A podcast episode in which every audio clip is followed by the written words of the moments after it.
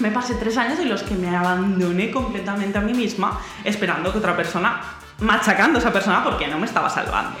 Lo que más me dolió no es lo que me dijo, sino que lo peor que me habían dicho en la vida me lo había dicho yo a mí misma antes. Y que cuando tú estás en guerra contigo mismo, es imposible que no estés en guerra con otros. O sea, al final... Pero la pregunta es, ¿quieres vivir con este dolor y esta carga toda tu vida? ¿O prefieres pasar por eso como cuando... Porque cuando ves amanecer, entiendes que incluso después de la noche más oscura, amanece. Bienvenidos al Círculo de los Valientes, un día más. Eh, como siempre, conmigo aquí, Amparo Calandín. ¿Qué tal, Amparo? Hola, Paco, buenos días. Pues aquí estamos, un día más y además con, hoy con Laura, que viene a contarnos su revolución personal que le llevó, pues eso, a hacer un trabajo grandísimo consigo misma. Hola, Laura, buenos días. Hola, buenos días. Gracias Paco y gracias Amparo por invitarme. Estoy muy agradecida por poder compartir hoy aquí con vosotros. Nosotros de que estés aquí, pues eso, que nos hayas dado la oportunidad de conocerte, de conocer tu historia, que estoy súper segura que va a ayudar a mucha gente por un poco lo que, lo que estamos viendo, ¿no? Que las historias reales con corazón, que es la que los que nosotros queremos transmitir aquí, y creo que estamos delante de una. Entonces, cuéntanos un poco, ¿cómo empezó esa revolución personal para ti? Para mí, eh, lo principal, mi revolución personal empezó eh, en las sombras. de hecho, en mi libro, que lo escribí el año pasado, se llama Me quiero mi amor sin mí no soy nada, empieza en la oscuridad eh, y acaba amaneciendo. Y para mí esa es la historia de mi vida.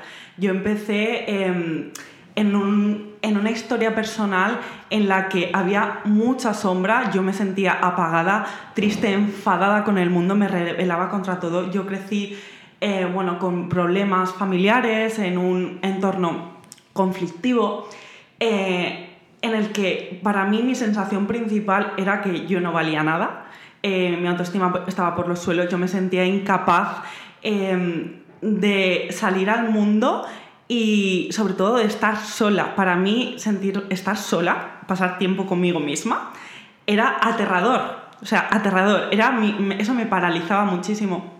Y yo me refugiaba en otras personas, sobre todo en parejas, en amores, que ahora no le llamaría así. Yo creo que más que, que amor son formas de escapar de ti, ¿no? Para que otras personas te salven. Y mi historia empezó así, yo iba saltando... Eh, de persona en persona, iba solapando relaciones en las que buscaba que otras personas me hicieran feliz, que otras personas se encargaran de mi dolor, porque yo estaba eh, totalmente angustiada. Lo que pasa es que yo no sabía esto. Eh, para mí las claves de mi revolución personal ha sido la conciencia, el decir, ¿qué pasa dentro? Porque yo creo que puedes andar por la vida pegándote contra las paredes o que te vayan dando patadas como una pelota y tú no sepas de dónde vienen los golpes, a decir, a tener claridad de dónde viene, de cuál es tu historia y qué puedes hacer a partir de ahí con eso, ¿no?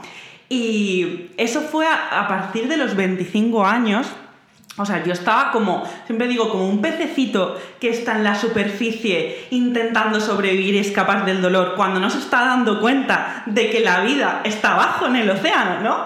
Entonces yo eh, de repente pues me metía un poco bajo el agua, respiraba un poco y volvía a salir. Y esa sensación la tuve hasta los 25 años que me fui. Esta, esta historia, yo siempre que la cuento digo, Laura, ¿cómo pudiste hacer esto? Ahora sé que fue totalmente necesario para mi, mi crecimiento, pero a los tres meses de conocer a una persona por redes sociales, dejé mi trabajo, dejé mi carrera y me fui a vivir a otra ciudad. wow, qué decisión, ¿no? Sí, sí, sí. O sea, claro, eso no era amor, era desesperación. Literal. Amor o desesperación. Era desesperación eh, porque yo sentía mucho dolor y una vez allí me pasé tres años en los que me abandoné completamente a mí misma, esperando que otra persona, machacando a esa persona porque no me estaba salvando. Em, bueno, dejé de estudiar lo que me gustaba. Eh, me alimentaba todos los días de comida basura para intentar calmar ese dolor.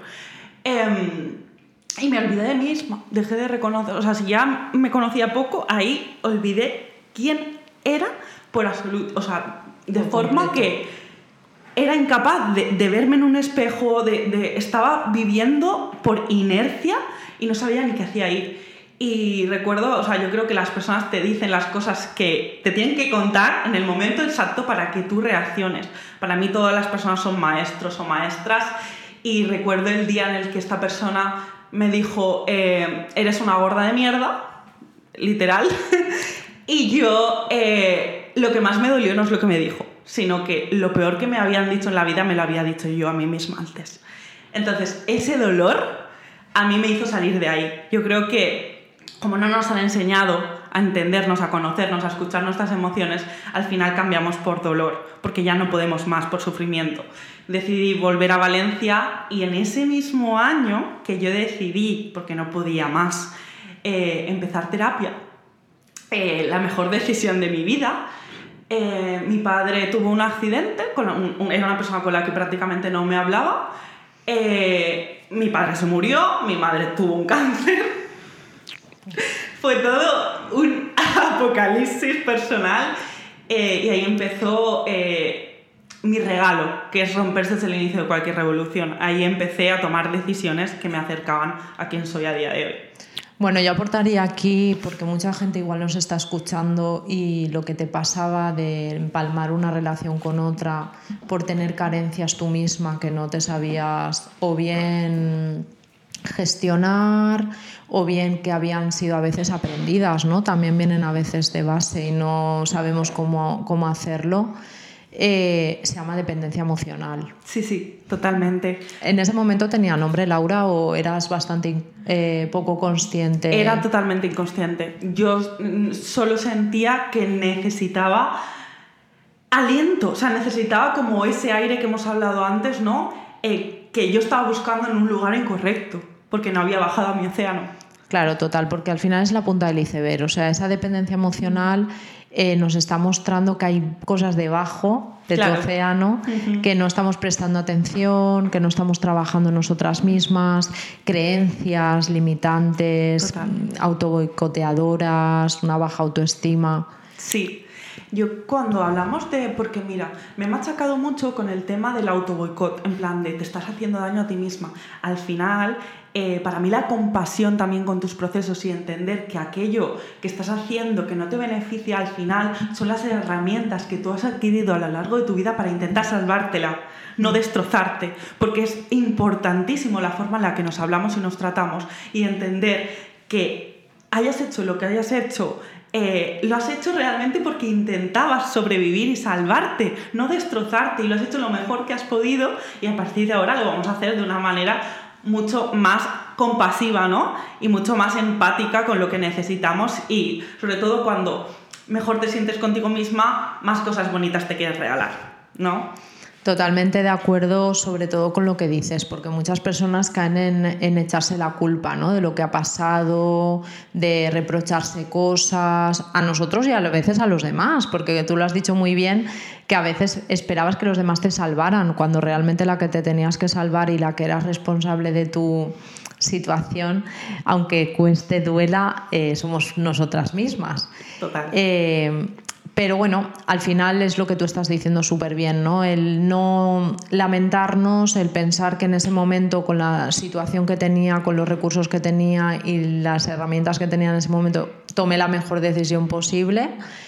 Pero lo importante es ¿no? tener ese insight que te ayude a, cambiar, no quedarnos en el victimismo. Fíjate, que yo lo que veo es eso, que tú buscabas la solución fuera de forma desesperada y realmente la solución estaba en ti. Dentro. No tienes que hacerte en ningún sitio, ¿no?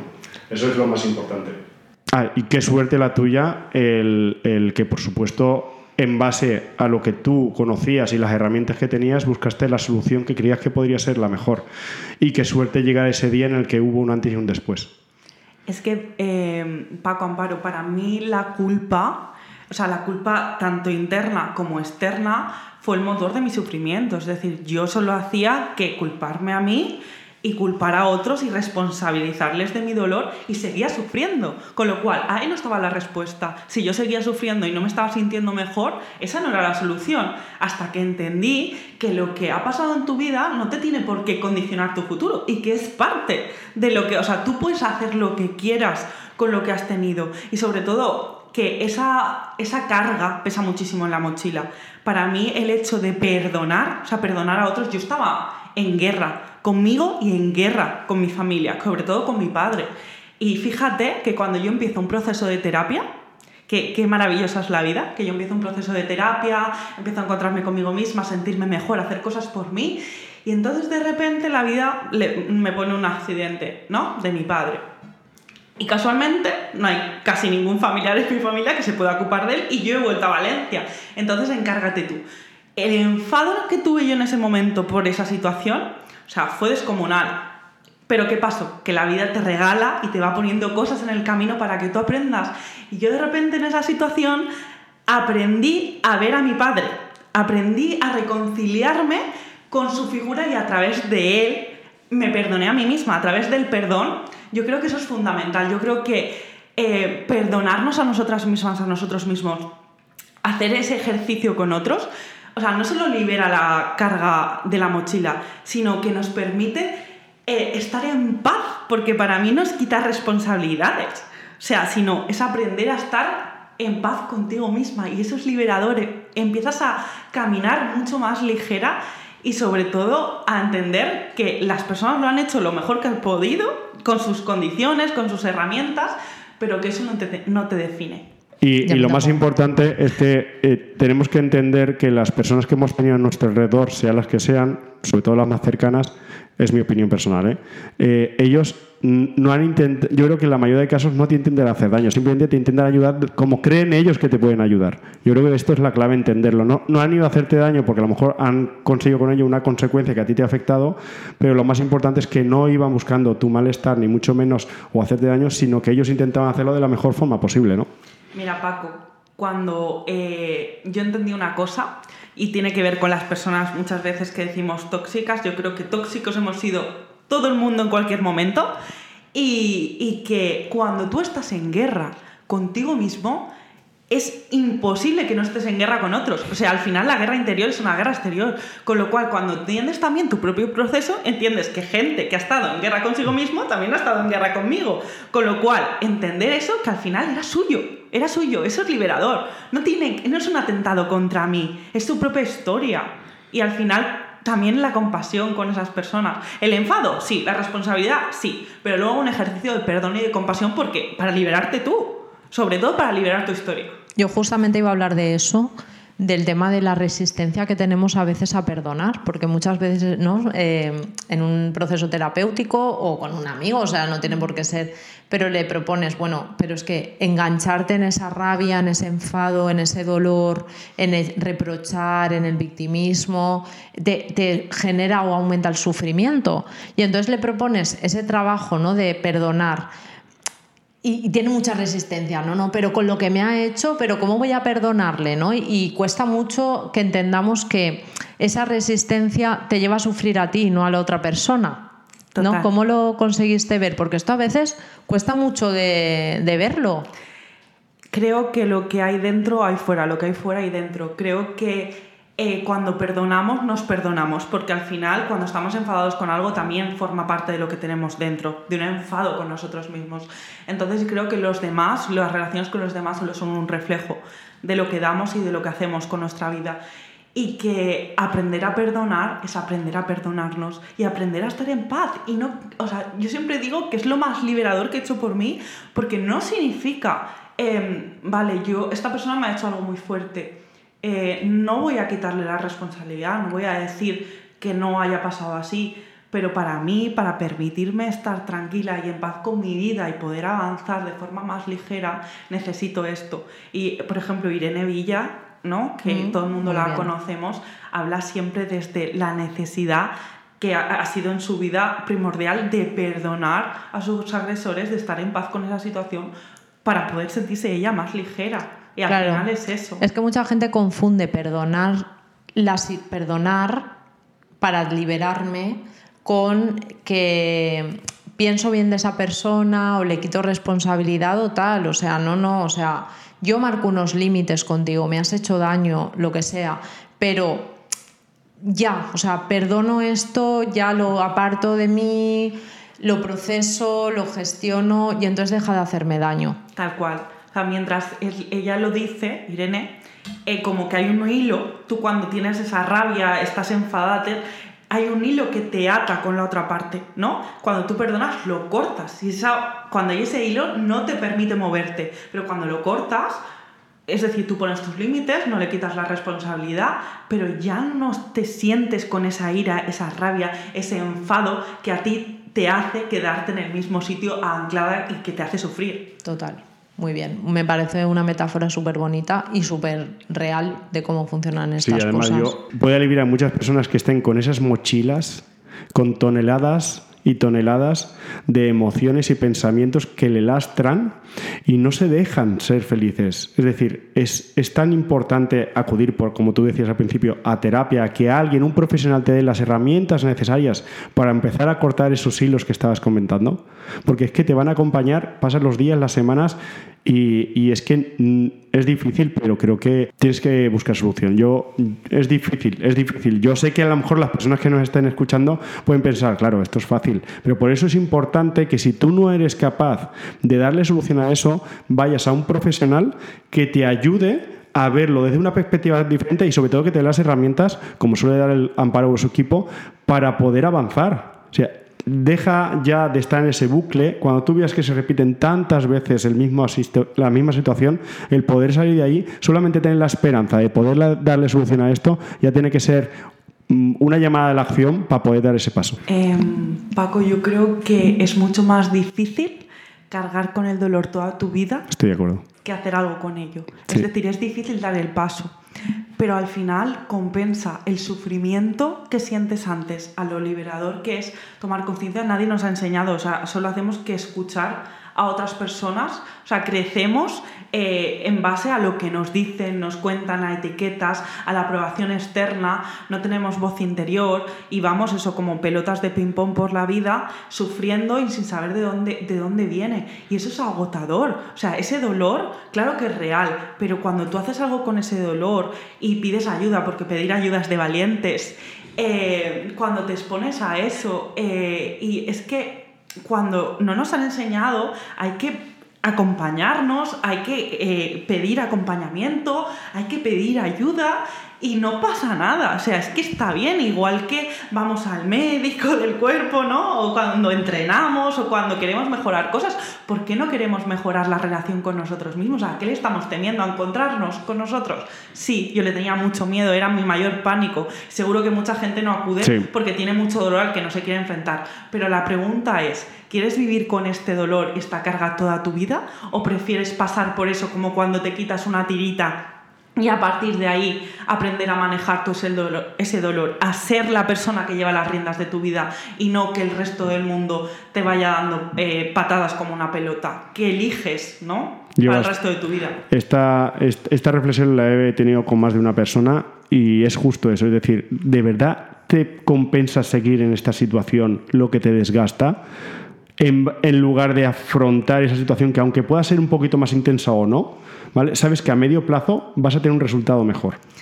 El temor al dolor, o sea, el, miedo al miedo da más miedo que todo lo demás. Sí, sí, sí, O sea, al final cuando lo pasas, yo he pasado toda mi, hasta los 25 años evitando el dolor a través de la comida, a través de muchas cosas. Y la vida real, cuando te atreves a sentirla, a experimentarla, a conocerte, duele menos que la historia que te has montado tú. O sea, pero eso total. Bueno, yo aquí aportar una cosa que además eh, repito mucho aquí, porque tengo la suerte de poder hacerlo, que es el, decimos muchas veces, es que es difícil pedir ayuda. Yo estoy en desacuerdo en las dos cosas de esa frase. Una, en el tema de, de es difícil. Es difícil por cómo lo enfocamos. Porque para mí no es difícil, o para mucha gente no es difícil ir al gimnasio, porque no asume, asume que tiene un cuerpo que tiene que cuidar, que tiene que entrenar, o si no, pues eh, hace fofo, o engorda, o lo que sea. Sí, cada uno tendrá Entonces, El problema con el psicólogo es este, ¿no? Es decir, es difícil porque es como esas creencias, ¿no? De, no sé, es que si tengo que ir ahí soy débil, eh, es que si tengo que ir ahí no soy capaz de resolver mis propios problemas. ¿eh? Eh, indica una inferioridad o algo así.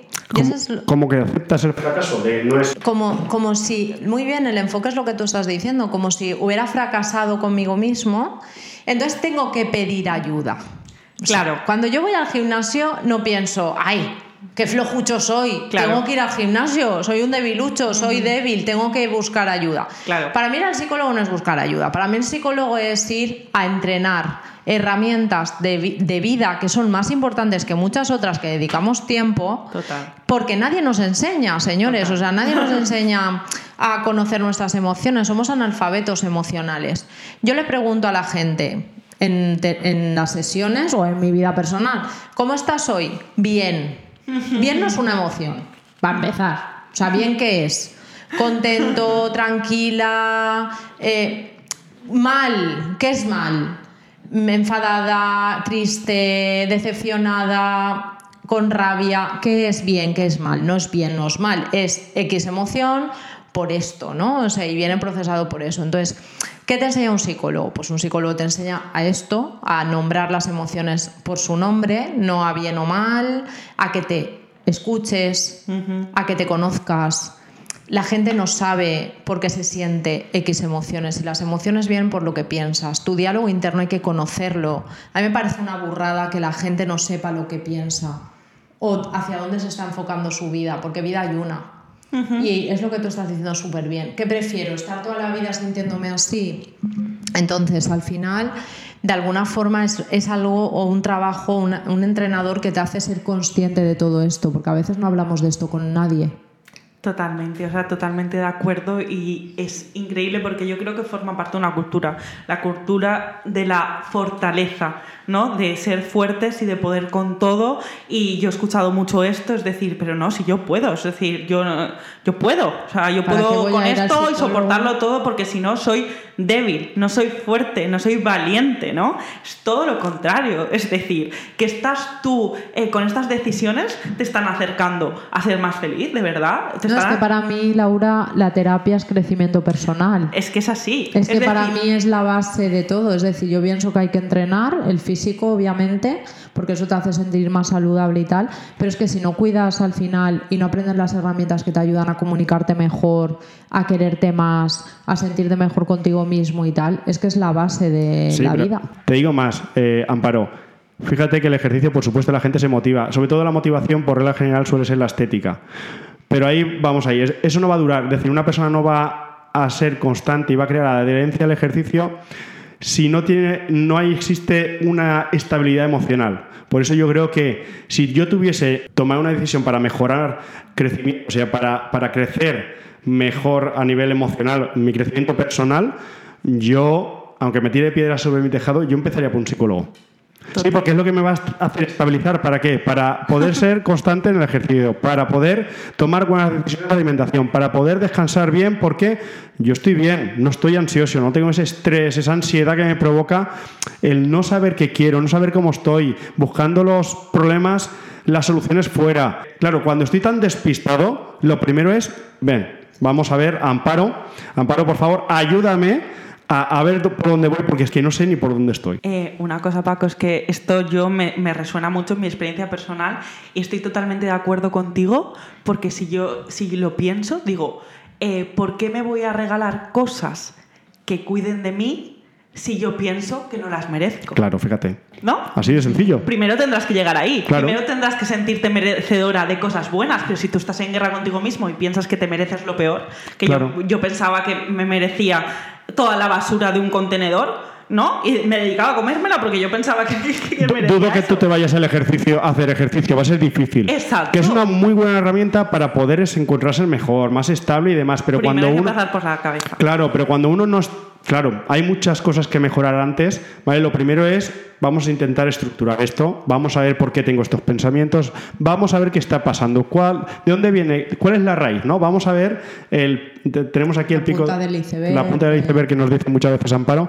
Vamos a ver qué esconde el océano y vamos a empezar a, a ordenar esto para, para que no, no vaya peor, importante, ¿vale? Porque muchas veces pensamos que se va a quedar igual, pero es que la cosa va peor. Y lo más importante que ha dicho Amparo, no tener que llegar al fondo para eh, ¿no? Eh, coger ese apoyo, ¿no? No un rescate, sino un apoyo, un acompañamiento para dar claridad a, a, cómo sentimos, a cómo pensamos y en función de cómo actuamos, ¿no? ¿Qué queremos en nuestra vida? Y eso, como no nos han enseñado, pues es que necesitamos, o sea, vamos al cole, ¿no? Para mí es ¿no? aprender, aprendizaje, aprendizaje, claridad. O sea, es que eso te hace, la diferencia te hace libre. Yo vi una ilustración que eran todos los monstruos apoderándose de una persona en la que no había tomado conciencia y luego esos monstruos de la manita y bien ordenaditos a tu lado, porque los monstruos muchas veces no se van, sino aprendes a convivir con ellos, pero la diferencia es que no están dominando tu vida.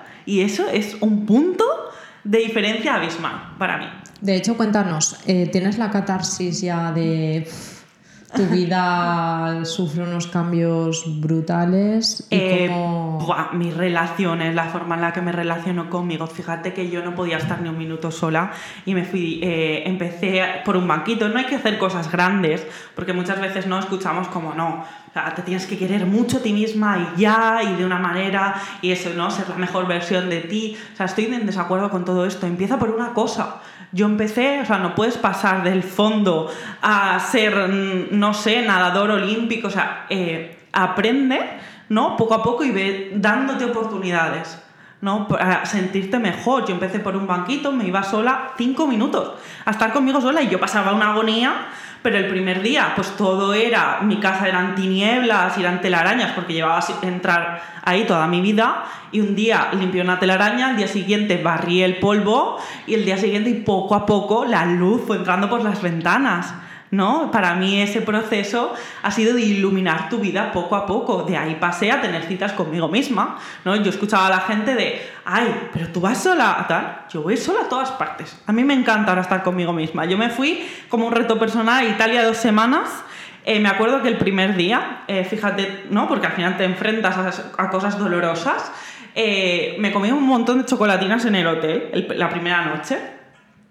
como, por favor, ¿qué hago aquí sola, no?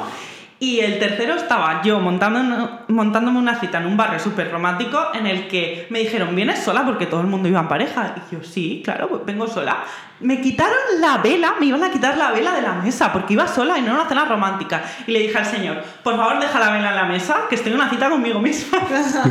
el señor se quedó como, pero ¿por qué normalizamos las relaciones de amor con otros? Y la más importante, porque al final vas a pasar toda tu vida contigo, no aprendes a dedicarte ratitos y momentos. Claro, cuando no te caes bien, ¿no? Cuando no te gusta lo que hay dentro. Cuando no hay una buena relación. Claro pero cuando empiezas a caerte bien, oye, y en plan de las cosas que antes, pues mira, las entiendes, eres más compasiva, más empática, pues sí, tengo esta parte oscura, pero la acepto y, y vas conviviendo, ¿no? Y vas mejorando, y vas aceptando, y vas ilusionándote y vas, pues sobre todo, introduciendo luz a esa casa que antes estaba a oscuras. Sí, sobre todo esa, esa realidad que te habías montado, ¿verdad? Te das cuenta que no era la real que hay mucho más allá, ¿no? Para mí, eres todo lo que nadie te contó que eres, es una de mis frases más empoderadoras.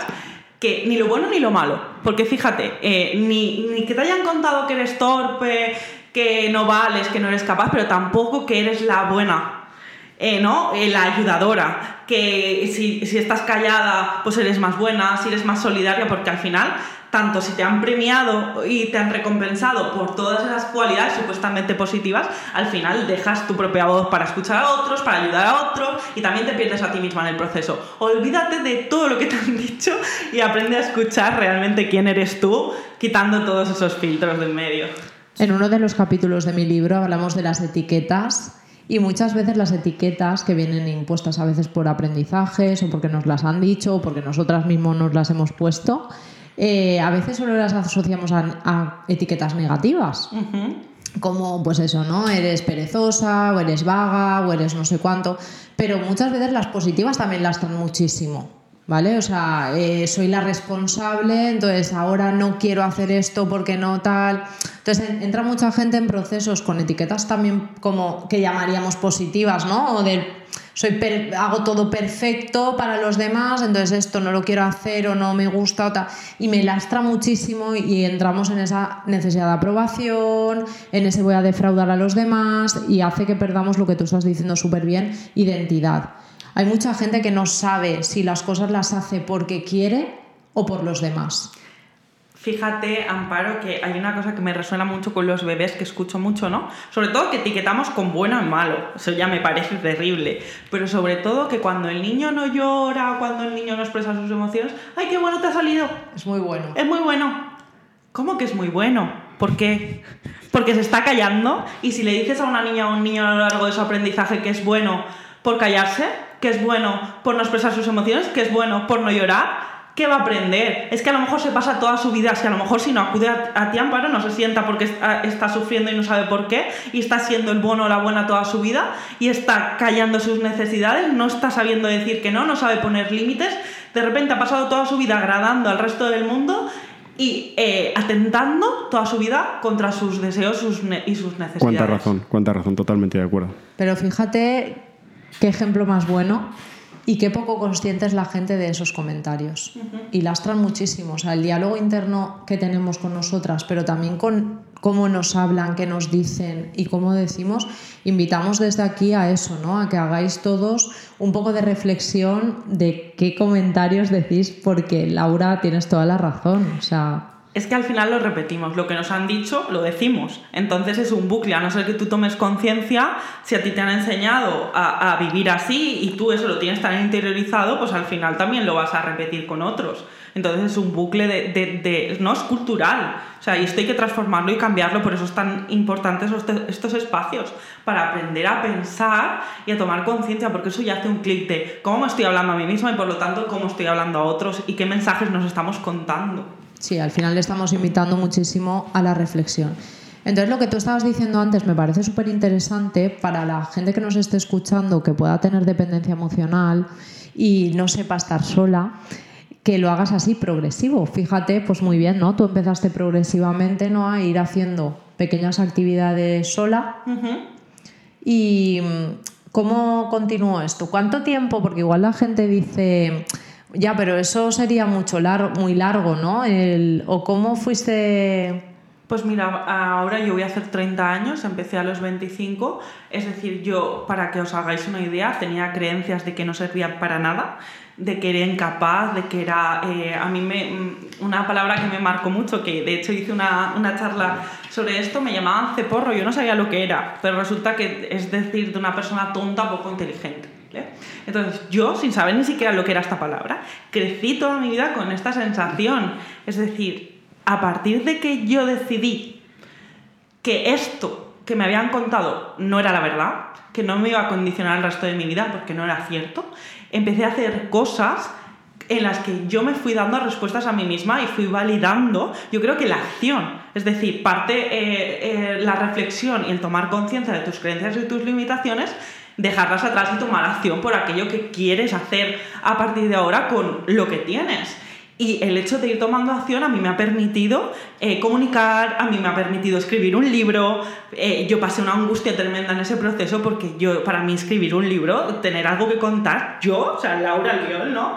Eh, que, que, sentía que, que, no valía para, para nada, darte oportunidades a ti misma, aunque al principio creas que, que no puedes, o sea, yo mando un mensaje sobre todo a la gente a, que se arriesgue a ver los resultados en su propia vida y hacerlo y a ilusionarse y aunque haya pensado que es incapaz, no es cierto y que lo haga y que lo pruebe y que, y que va a haber resultados en su vida y yo los he visto a lo largo de estos años. Eh, que he conseguido muchísimas cosas porque me he dado la oportunidad. Yo creo que, que, tenemos que darnos la oportunidad para salir de ahí y que para mí lo principal eh, es, es, que es básico. El hecho de poder cambiar tu realidad a base de darte una oportunidad a ti misma y confiar en ti. Total. Y al final eso es dos cosas, ¿no? O sea, romper esas creencias limitantes, que ahora me encantaría saber cómo tú conseguiste romperlas. Quizás con ayuda de tu psicóloga probablemente también ayudaría algo. Y, esa actitud de exponerte, ¿no? de ponerte a prueba. Tú creo que has hecho muy bien algo que, que tenemos que hacer todos, que es exponernos, o sea, ponernos retos. Eh, al principio igual estoy mal, pero ¿y lo que aprendo? Porque de ese viaje a Italia, que tú el primer día te sentías insegura, ¿cómo acabó eso? Bueno, fue maravilloso para mí, eh, te empodera. O sea, cuando tú consigues resultados, es decir, te expones, te pasas a la tantas cosas a ti misma, ¿no? En ese tiempo. Claro, o sea, yo al final estaba conmigo misma, aprendí a disfrutar de estar conmigo, de, un paseo, de leer, de, no necesitar, eh, y además me sentí mucho más ligera que cuando estaba intentando ser feliz a través de otros, porque o sea, al final eh, hemos creído ¿no? que, estar con otros es, la clave o que nos van a salvar o que vamos a estar mejor y muchas veces es que es totalmente lo contrario porque estás dejando tu vida a manos de, otras personas. Eh, yo a partir de eso empecé a cumplir sueños, ¿no? Me fui también, yo estudié integración social, eh, luego dejé la carrera porque me fui, ¿no? A esta ciudad a vivir con otra persona y uno de mis sueños era la cooperación internacional y me fui tres meses a Grecia, campos de refugiados sola. O sea, para mí eso era impensable porque yo había interiorizado que yo no era resolutiva, que no era capaz, que no podía eh, hacer cosas por mí misma, ¿no? que necesitaba siempre ayuda externa. Y el hecho de decir que no, que yo me voy, cojo un avión, me voy aquí, no sé inglés, me da igual, me desenvuelvo, eso te, te, eleva tu autoestima, porque al final hacer cosas en movimiento y la recompensa que recibes al tener la valentía de apostar por ti, eh, es una recompensa brutal. Claro, es que muchas veces la baja autoestima es falta de exposición. Es decir, la, autoestima al final es la opinión que tengo de mí misma eh, y cómo me demuestro la opinión que tengo de mí misma haciendo cosas. Eh, ¿Cómo? Pues lo que tú estás diciendo, es decir, yo me voy a una ciudad, consigo medio comunicarme, voy mejorando, me lo voy viendo, resuelvo problemas, eh, me siento incluso cómoda muchas veces. Todo eso hace que yo vaya cambiando las creencias sobre mí y me demuestra a mí misma que tengo habilidades, que tengo fortalezas, que tengo cualidades que me ayudan. Y esa evidencia objetiva me ayuda a ir cambiando mi opinión sobre mí. Si yo permanezco estática, no me atrevo a hablar, no me atrevo a decir, no me atrevo a opinar, eh, no, no, hago cosas que quiero porque me da miedo, por lo que sea, todas esas limitaciones te hacen que no pongas en prácticas tus cualidades. Totalmente, arriesgarte.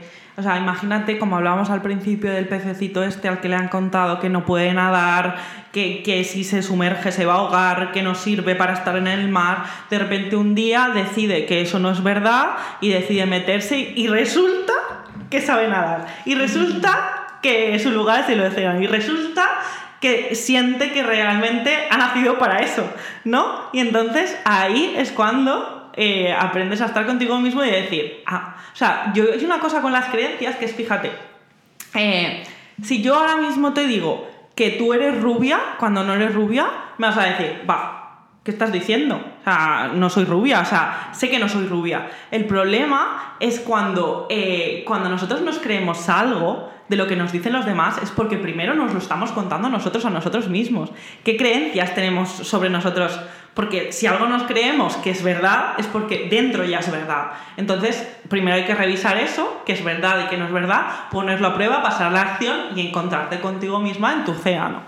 Hostia, qué interesante. Fíjate, estoy escuchando, os estoy escuchando a las dos y estoy haciendo una reflexión personal que si alguien que nos esté escuchando tenga la reflexión que si existe algo en su vida que no le hace sentir bien, que cree que no es capaz por unas creencias limitantes, obviamente no va a saber si eso es así o no, que por lo menos lo ponga en duda.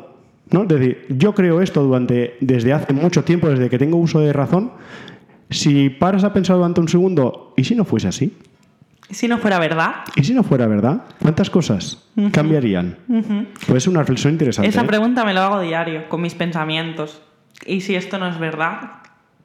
Al final, la mente está, tiene muchísimas creencias y muchísimas cosas que no son nuestras, que son del mundo exterior, de lo que hemos aprendido, de lo que nos han contado. Y yo una cosa que hago, Paco, ahora es bajar al cuerpo, porque el cuerpo para mí responde verdad y la mente se inventa muchas cosas. Entonces, cuando bajas al, al, cuerpo, encuentras verdad. O sea, de repente tu cuerpo responde y responde en zonas concretas. Y eso, eso es la esencia. El cuerpo responde verdad. Y la mente se inventa un montón de cosas que tienen que ver con todo el mundo menos contigo.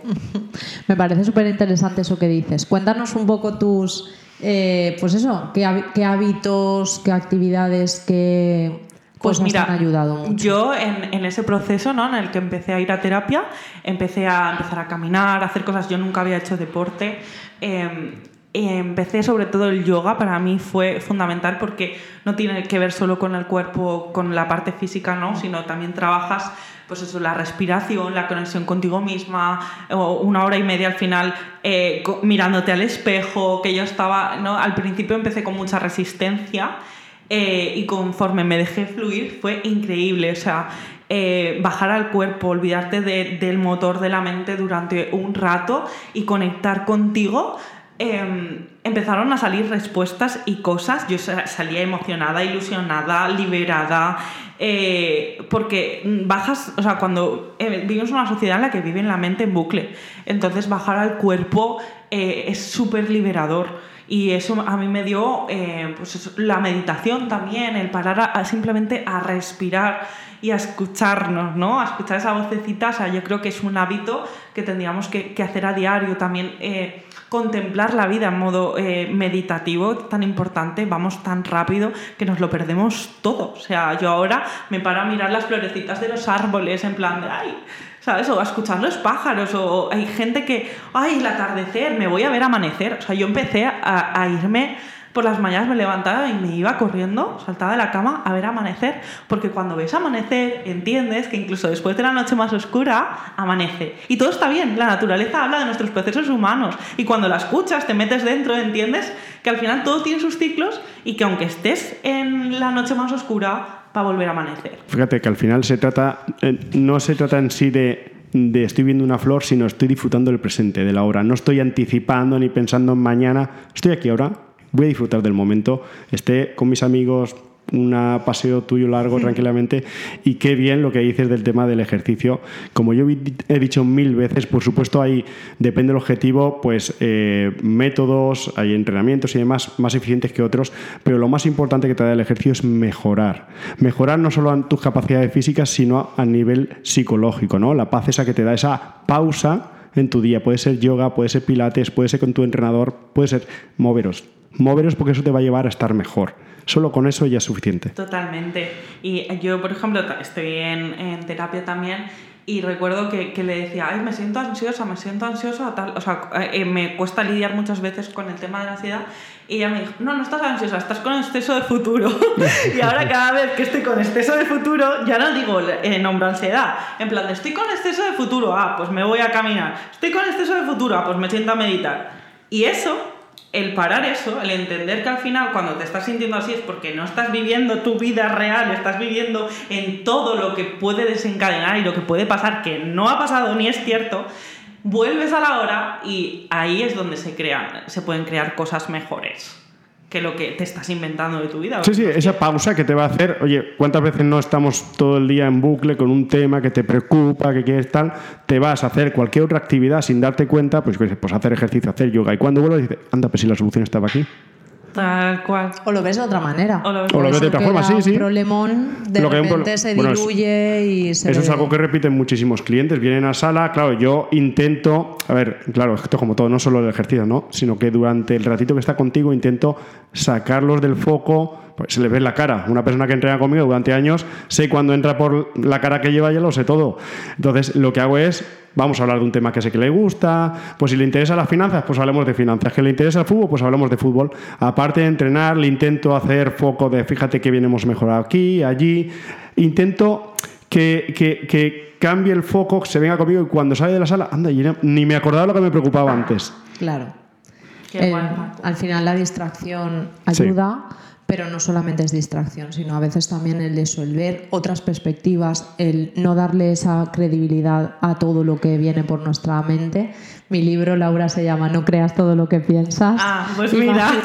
lo importante que es para mí entrenar esto al final, porque es la base. la, base. Nos creemos todo sin filtro y no, no es así. Y bueno, para terminar, ¿qué, ¿qué, le dirías a alguien que se pueda estar encontrando como tú te encontrabas en esa oscuridad ¿Qué le dirías? Y bueno.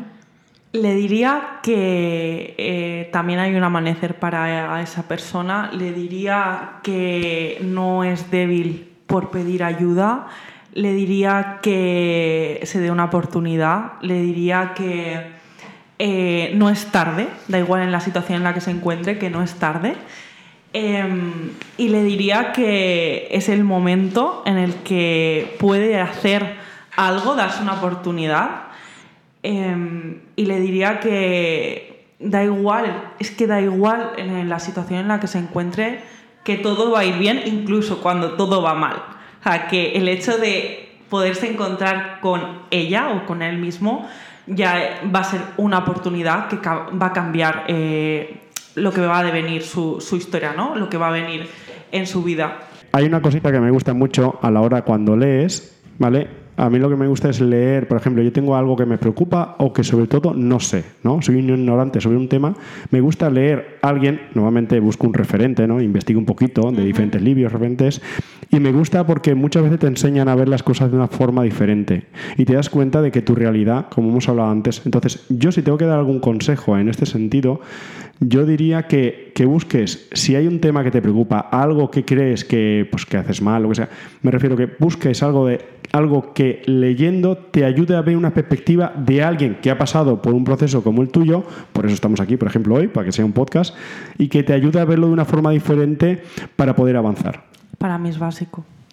Pues sí, estoy de acuerdo totalmente. Yo le diría a una persona que está pasando por este proceso, pues que si le faltan herramientas, habilidades, como hemos dicho, busca a la entrenadora, entrenador perfecto para conseguirlo. En este caso, eh, para mí un entrenador es un psicólogo en, en esta parte ¿no? emocional si me faltan recursos y, que empieza pequeños pasos, que a veces el problema de la motivación es que anticipamos que va a ser muy difícil o me imagino, visualizo una meta demasiado alta para para cómo estoy ¿no? ahora mismo a nivel emocional y ese es el problema. No te imagines el escalón 10, imagínate el 1 y seguro que así es mucho más fácil dar ese pasito. Bueno, Laura, encantada de haber estado aquí contigo. Estamos encantados de, haber disfrutado de tu testimonio. Creo que va a ayudar muchísimo a mucha gente. Y cuéntanos, ¿dónde pueden encontrarte si alguien quiere seguirte y seguir sabiendo de ti? Lo primero, de verdad, gracias porque ha sido un placer. He estado comodísima. Eh, me pueden encontrar en redes sociales, eh, Me Quiero Mi Amor también mi libro está eh, a la venta en Amazon, eh, Me quiero mi amor sin mí no soy nada, que como he dicho, bueno, es un poemario, eh, son textos que van directamente al corazón y que reflexionan en torno a mi catarsis personal y mi recorrido, que empiezan apagada y, y acaba amaneciendo. Y creo que la gente se puede sentir muy identificada con, con mi historia y para mí ser vulnerable eh, y exponerme es la clave para que otras personas se puedan reencontrar con ellas mismas a través de mi historia, así que me pueden encontrar ahí. Qué valiente. Muchas gracias. bueno, bienvenida a nuestro círculo de los valientes, porque es una valiente de los pies a la cabeza. Gracias. Muchísimas gracias por escucharnos. Sabéis que nos podéis encontrar en Instagram, el Círculo de los Valientes. Nos vemos en el próximo episodio.